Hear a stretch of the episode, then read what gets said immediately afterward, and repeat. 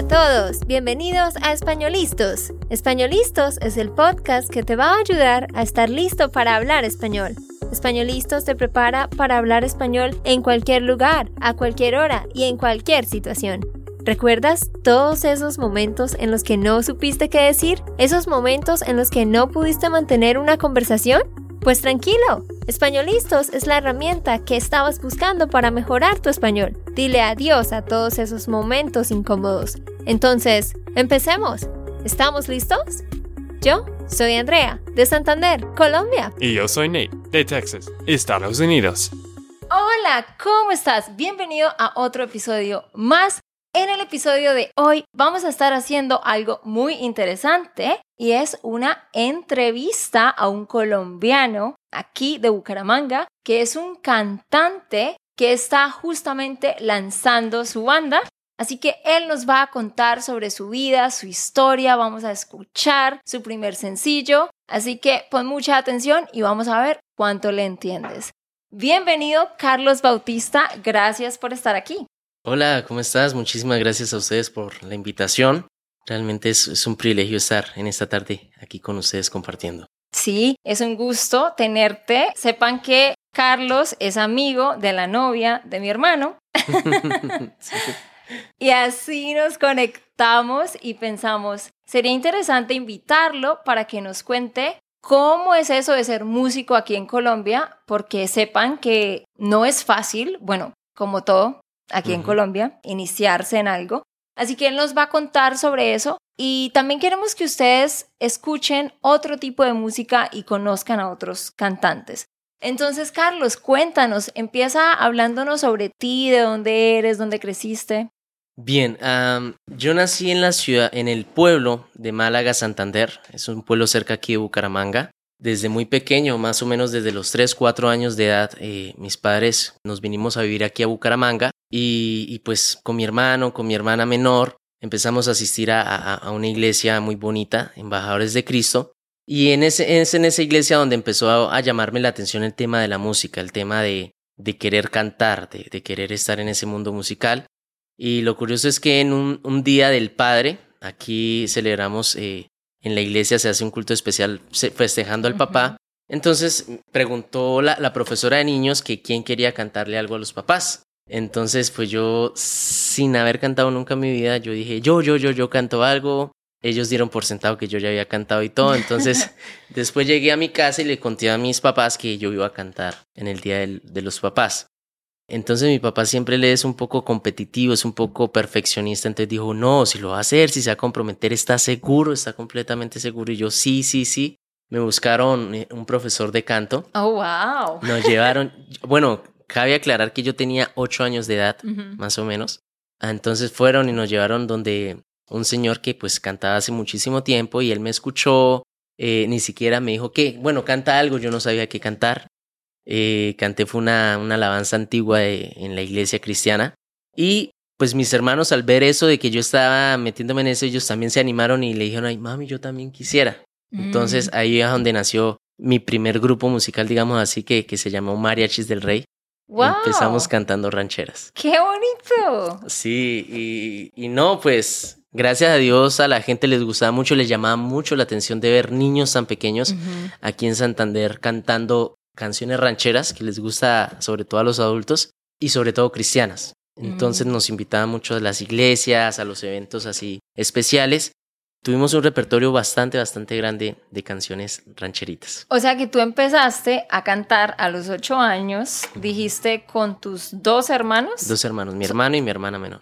Ah, ok, son tres en total.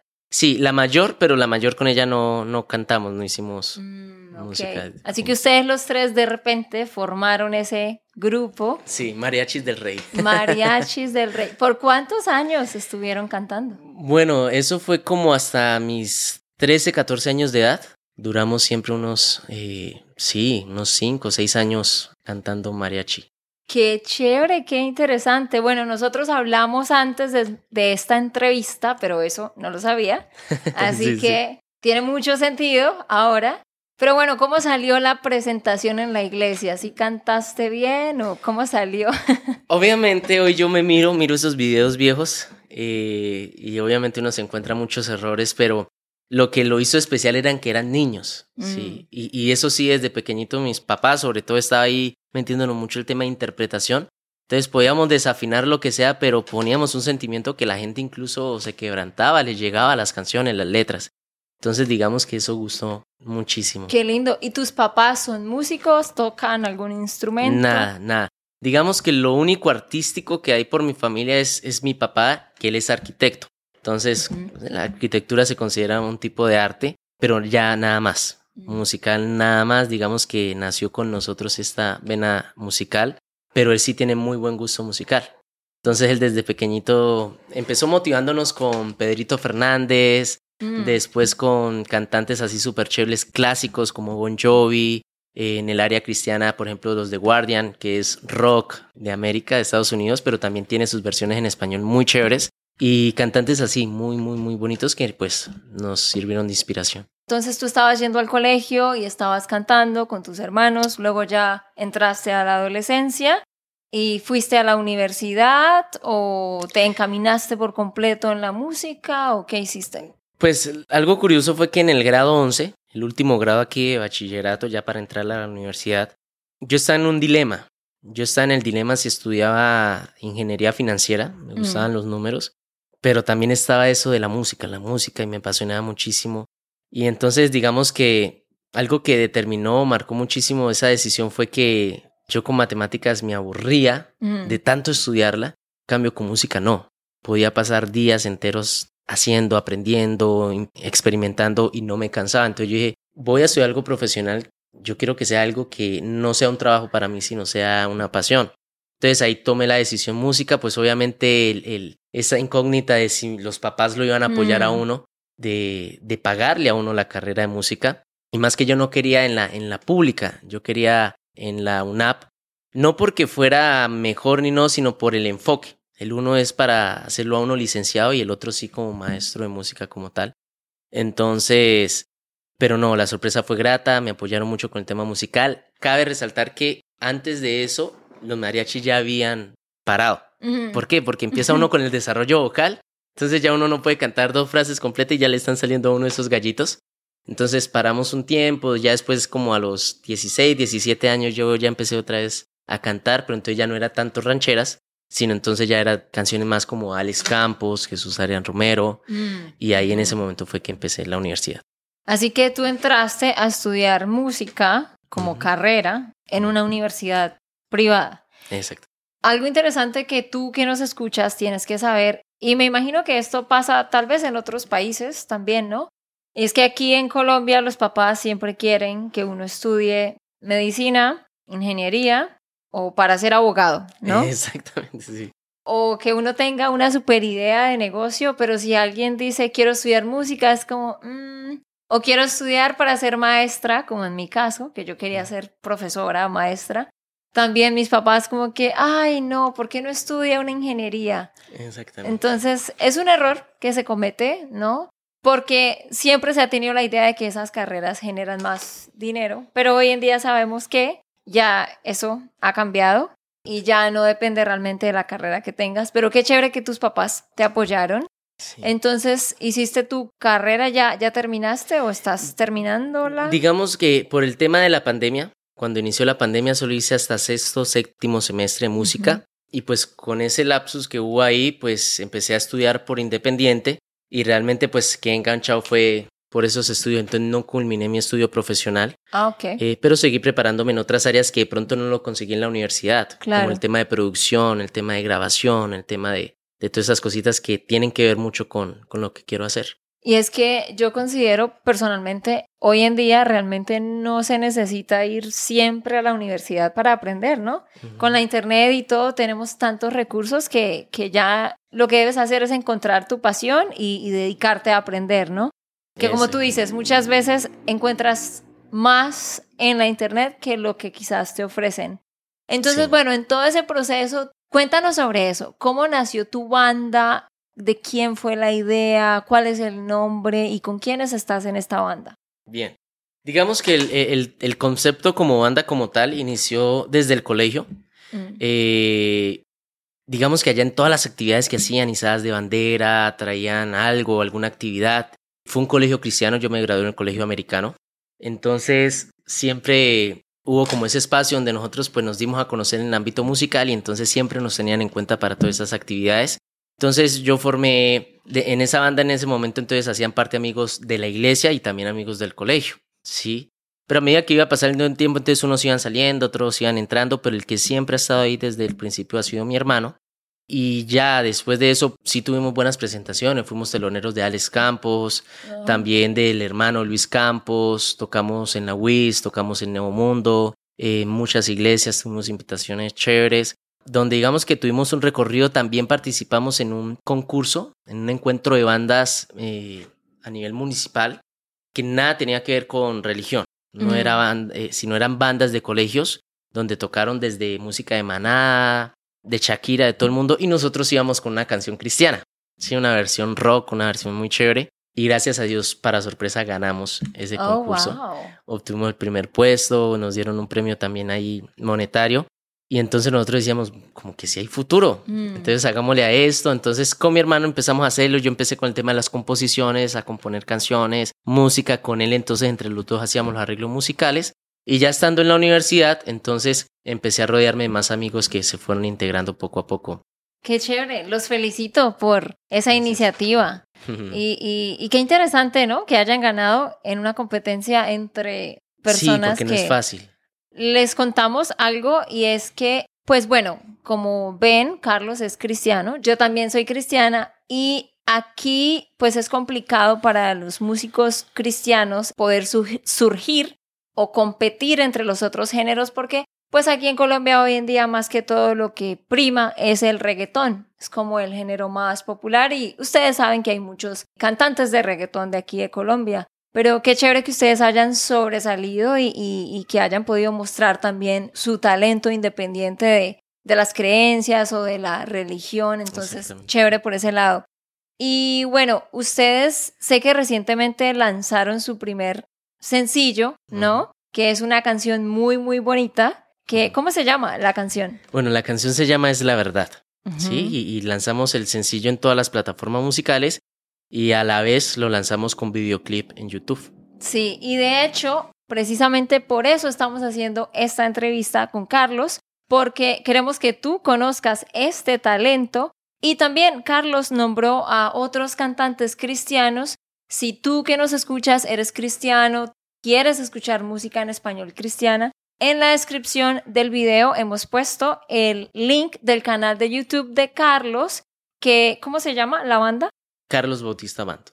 Así, sencillo, Carlos Bautista Band. Abajo está el link en la descripción. Y también hemos puesto los nombres de los otros cantantes que él mencionó si tú quizás estás buscando música cristiana en español, ahí abajo en la descripción tienes muchas, muchas opciones. Pero sí, ustedes eh, se lanzaron como tal, como banda recientemente y este primer sencillo se llama Es la verdad. Ya lo vamos a escuchar ahorita un pedacito. Pero dinos de qué se trata esta canción y qué quieren ustedes mostrar en esta canción. Bien, nosotros hay algo, algo en común o algo particular en las composiciones de nuestras canciones, es que tratamos de que sea fácil de, de, cómo, de, de los oyentes se puedan identificar con estas canciones, sientan que realmente ellos están viviendo también eso y, y cómo lo pueden aplicar para su vida. Y ahorita, tristemente, en este siglo XXI, digámoslo así, eh, hay una enfermedad que es una realidad que muchas veces no se le da la importancia que se le debería también tener en cuenta como un cáncer, como un problema del corazón, que es la depresión, ¿sí? Y hay algo en particular de la depresión que empieza es con el sentimiento de soledad. Eh, es la soledad la que aísla por completamente a las personas de todo su círculo social, de su familia, de sus amigos, de, de su pareja, puede estar viviendo en medio de ellos, pero se siente completamente solo. Y es una mentira que, digamos, los problemas, los afanes de este mundo nos ha querido meter en que estamos solos, que todo el mundo nos abandonó. Y nosotros con esta canción llegamos a la conclusión de que la verdad es que aunque sintamos que todo el mundo nos abandonó, Dios sigue estando con nosotros. Entonces, digamos que ese es el mensaje principal de Es la verdad. Podemos estar pasando por momentos difíciles, por situaciones difíciles, por la depresión, pero no nos creamos la mentira de que estamos realmente solos, sino tener claro que la verdad es que estamos, que Dios está con nosotros todo el tiempo. Y Él nos lo muestra de maneras tan, tan bonitas, pero también tan eh, maneras muy eh, disimuladas, digámoslo así, que es como el hecho, por ejemplo, de yo poder respirar bien. ¿Cuántas personas necesitan de alguna máquina o algún computador para poder hacer este proceso, esta necesidad básica? Eh, el hecho de poder levantarme cada mañana. Todos damos por sentados de que yo al día siguiente me voy a levantar, ¿sí? Pero realmente hay muchos que se le acuestan con ese pensamiento y no se levantaron. Entonces eso también es una bendición que Dios nos da, es una muestra de que Dios está pensando en nosotros y está cuidando de nosotros. Entonces, es, eso es lo que habla un poquito esta, esta canción. Qué bonito, qué bonito mensaje. Y sí, tienes razón, estamos en, en la época del estrés, de la depresión, de la ansiedad. He escuchado que la ansiedad es la enfermedad del siglo XXI. Niños, adolescentes, adultos, todos, ¿no? Entonces sí necesitamos recordar que no estamos solos.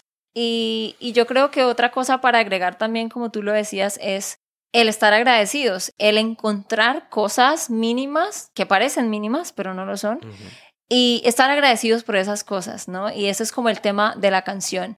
Así que vamos a escuchar una parte de esa canción. Si tú nos estás viendo en YouTube, pues vas a ver el videoclip que ellos hicieron, que está muy bueno también. Así que escuchémosla. Siempre has estado, es la verdad, en cada momento de mi caminar. Y aunque he dudado, aquí estás. Me demuestras que me amas, es la verdad.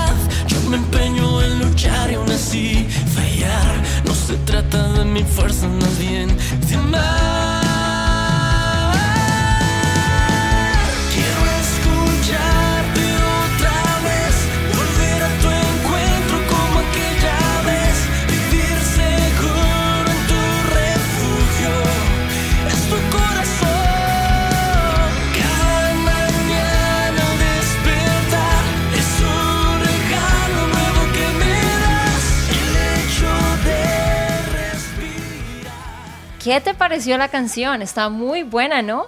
Y ya él nos va a contar sobre algo interesante y es que ellos ya tienen varias canciones que van a estar grabando. Así que tienes que estar pendiente, suscríbete en su canal de YouTube para que puedas ver las otras canciones que ellos van a estar publicando. Y también, si quizás no estás entendiendo todo lo que Carlos dice, aunque creo que él habla muy claro, puedes descargar la transcripción de este episodio. Solo ve a espanolistos.com y ahí puedes descargar la transcripción para que escuches y leas al tiempo. Bueno, Carlos, muy bonita la canción. Gracias. De verdad. Tu hermano es el de la guitarra. Sí, así es. Ok, perfecto. ¿Y quiénes son las otras personas en la banda? Cuéntanos sobre los integrantes de la banda. Bien, eh, bueno, principalmente digamos que la banda nos conformamos de cuatro músicos conmigo. Está el baterista que es Iván Acelas, es un amigo de la universidad, ya es egresado de la universidad como baterista profesional. También está un amigo que es de otra congregación que se llama Ferney, eh, es el bajista de la banda. Y pues Manuel, que es mi mano derecha, digamos, él es el, el arreglista oficial de la banda. Todos esos arreglos, solos, instrumentos que escuchan en, en- en la canción son creados por él. Eh, y yo, que soy el vocalista y el compositor. Ah, ok. Tú también compones. Sí, realmente todas las canciones sí las compongo soy yo. Sí, entonces cuéntanos sobre esas otras canciones que ustedes quieren grabar. ¿En qué te inspiraste? ¿Cuál es como el tema central de la música que ustedes están produciendo? Bien, digamos que hay un común denominador en todas eh, las canciones que hemos compuesto hasta el día de hoy. Es que siempre van a encontrar en ellas como una conversación de dos personas. Una somos nosotros y la otra es la respuesta de Dios al problema o al, al tema que le planteemos en la canción. Por ejemplo, en esta canción es, es el sentirme solo, que dudo que Él está conmigo, pero después Dios me muestra, me empieza a mostrar cómo Él sí está conmigo en todo momento. La siguiente canción habla sobre que yo le pregunto a Dios, ¿qué vio Él en mí para que Él haya entregado a su Hijo Jesús? Para que Él me bendiga, aun siendo yo malo, aun yo Ujú. cometiendo errores. ¿Qué, ¿Qué vio Él en mí para que Él me amara de esa manera? Entonces Él empieza a mostrarme qué detallitos vio Él en mí. Llego a la conclusión de que es realmente por solo amor. Amor, amor. Y hay muchas otras canciones, muchas sorpresas bonitas que algo chistoso es que con la banda hemos estado en la discusión de no sabemos cuál canción grabar después, ¿sí? Porque el uno dice, no, yo quiero que grabemos contigo estaré y el otro, no, yo quiero que grabemos Luz o Amor que dio. Entonces estamos como en esa votación de, de cuál canción va a seguir. Ya ahorita ya estamos, la idea es iniciar a, empezar a producir la segunda canción para este mismo año lanzarla y hacer un trabajo bastante fuerte con todos esos temas. Qué chévere, los felicito. Así que sí, si tú que nos escuchas eres cristiano o no tienes problema con escuchar música cristiana, te recomendamos esta banda, Carlos Bautista Band. Y algo que quiero mencionar también, por supuesto, en este episodio no estamos tratando de decirte que tienes que creer en Dios o que estamos tratando de imponer nuestra fe en ti ni nada, eres libre de creer lo que quieras, pero eh, sabemos que hay muchas personas cristianas en nuestra audiencia y sabemos que les gustaría escuchar música cristiana en español. Así que si tú eres una de esas personas, bueno, aquí ya tienes otro cantante más. Y bueno, Carlos, dinos, en cuanto a tratar de surgir como músico aquí en Colombia en general, así sea cristiano o no, es fácil, es difícil, cómo es ese proceso, cuál es el género más popular aquí, el que más pega. Bien, digamos que esa es una respuesta que, que todo el mundo conocemos. El género, digamos, más popular, más conocido y, y que es más notorio es el reggaetón. Sí, incluso yo creo que Colombia ha destacado, aparte del vallenato, por el reggaetón. Ahorita fuertemente por el reggaetón. Pero digamos que, que mi gusto o mi inclinación no va por ahí, sino va más por el rock, eh, el rock clásico me gusta muchísimo eh, adquiriendo pues nuevas eh, innovaciones ahí en nuestro, nuestro sonido. Pero sí, también a lo que me preguntas de si es fácil o no surgir aquí en Colombia con el tema musical, hay muchas variantes, sí, pero yo diría que todo el mundo llegaríamos a la conclusión de que no es fácil, mm. no es fácil, porque el mercado a veces lo monopoli monopolizan. Lo monopolizan. Bueno, a veces se adueñan de ese mercado donde es difícil uno entrar en, ese, en esa industria. Entonces uno, y lo llaman así como artistas e, emergentes o independientes, le toca a uno idearse estrategias para uno lograr meterse a ese nicho, ¿sí? Entonces, también el que tiene dinero, pues digamos que es un poquito más sencillo lograr tener un gran alcance, mientras que a otros, pues para llegar al mismo lugar que ellos tenemos que dar muchas más vueltas y vueltas y vueltas para poder llegar allá. Y bueno, ¿cómo están ustedes ahorita tratando de darse a conocer ya que están como oficialmente lanzándose como banda? Bueno, ahorita nosotros estamos pues confiando en, en, el amor fraternal de las iglesias, de la solidaridad entre los hermanos en Cristo, en que nos abran esos espacios en las congregaciones de poder ir y compartir con ellos esos momentos de, de adoración, esos momentos donde podamos mostrar nuestra música, llevar un mensaje, porque ese es el propósito principal, llevar un mensaje de esperanza, un mensaje de amor, un mensaje de salvación. y entonces empezar a conocer, a darnos a conocer dentro de las iglesias, digamos que es como nuestro ambiente principal, pero también queremos salir de las iglesias, alcanzar a otro público que de pronto no tenga nada que ver con lo religioso, con el tema cristiano, sino también llegar a muchas más personas, pero entonces sabemos que hay un orden. Entonces, por lo temprano, esa sería como nuestra, nuestra manera de ir. Perfecto. ¿Y cuánto tiempo toma crear, producir una canción? O sea, cuando tú escribiste esta canción, bueno, sé que obviamente no llevaste control del tiempo, pero como un promedio, ¿escribiste en una tarde toda la letra o por partes en qué te inspiraste? Y luego, ¿cuánto tiempo toma grabarla en el estudio, hacer el video? Cuéntanos sobre eso. Bien, a la hora de componer, digamos que varía mucho y, yo tengo como tres tres características en las que casi siempre me muevo. La primera es que mi hermano llega con una melodía y él me dice, Carlos, mire, compuse este arreglo musical, está esta melodía, póngale letra. ¿Sí? Mm. Entonces, digamos que esa es la más difícil porque le toca a uno hacerse a la inspiración, buscar yo en qué me inspiro, buscar en qué estoy viviendo en ese momento para tratar de plasmarlo en algo que él me dio. La otra manera es que yo me siento y vi una película que me tocó o incluso en mi devocional o en el estudio, eh, hubo un mensaje que me llegó muchísimo. Y entonces yo llegué y con base a eso empezó a escribir, a escribir y salió una letra. Realmente no me tomo más de 10 minutos en componer toda la letra de una canción porque, como te digo, fluye eh, la letra. Y la otra manera es que incluso estoy haciendo cualquier cosa que nada tiene que ver con la música. Por ejemplo, cuando estaba practicando natación o eh, incluso lucha, eh, cuando voy manejando, cuando estoy en un paseo y pasé y vi un hermoso paisaje. Llega, digamos, esos momentos de inspiración donde empieza a salir la letra, a salir la letra. Mm. Entonces yo empiezo a repetirla en la cabeza, a repetirla, a repetirla, a repetirla y casi que compongo toda la canción es en mi cabeza y apenas pueda coger el celular o una libreta o algo, empiezo a escribir lo que ya tengo en mi cabeza y ahí sale la canción. Entonces digamos que son como las tres maneras más frecuentes de componer las canciones. Y el cuánto nos demoramos produciéndolas, ya en el estudio como tal, y depende mucho. Digamos que el que más se demora es, es mi hermano. él, él, le gusta meter como 20 guitarras en una misma canción, Oh, wow. que suena muy chévere, al final suena muy bien, pero obviamente hace que el proceso de él, de grabación, sea muy, muy largo, muy extenso. Podemos gastar fácilmente dos, tres días solamente grabando guitarras.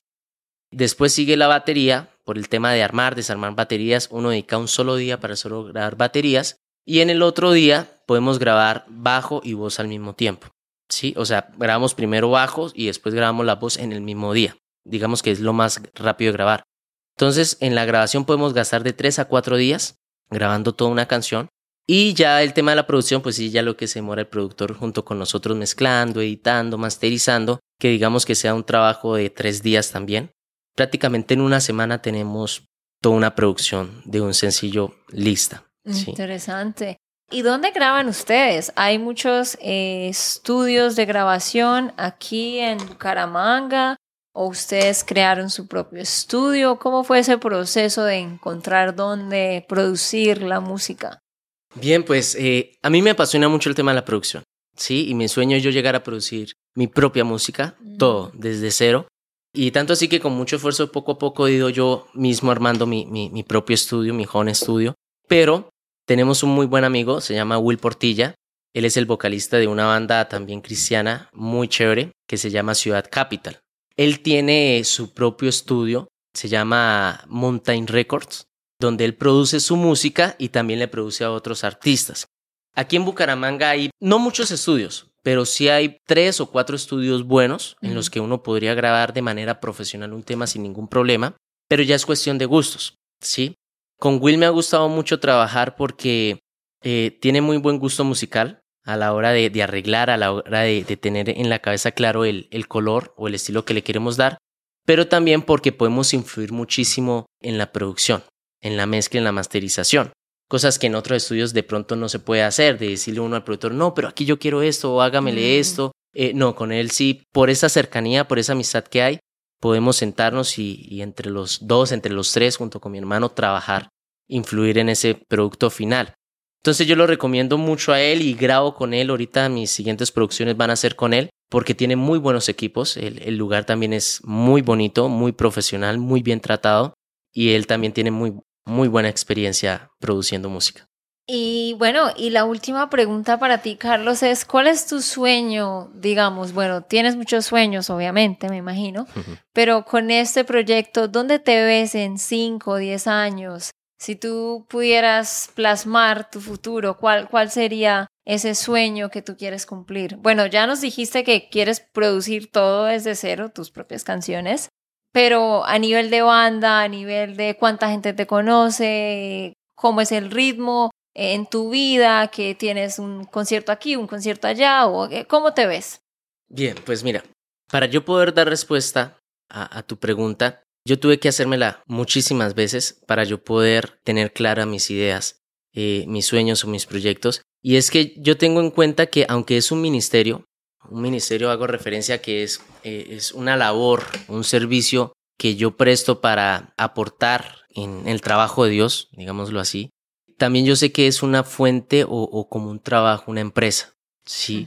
Y la única manera de que un proyecto así pueda crecer es dándole ese, ese carácter empresarial, donde yo quiero que mis músicos y, y muchas personas más se involucren y puedan también recibir su sustento pues a través de este proyecto. ¿sí?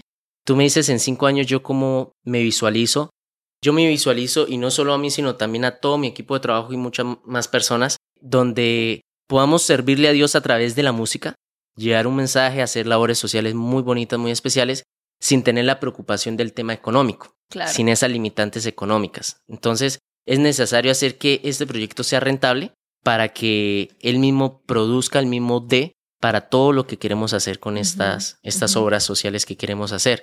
Entonces, yo sé que si quiero tener a mi bajista, a mi baterista, a mi guitarrista, al de luces, al de ingeniero de sonido, al productor audiovisual, a todo ese equipo de trabajo que son muchísimas, muchísimas personas, tiene que ser rentable este proyecto. Sí, Mm. entonces ese es, digamos, como me visualizo de esa manera.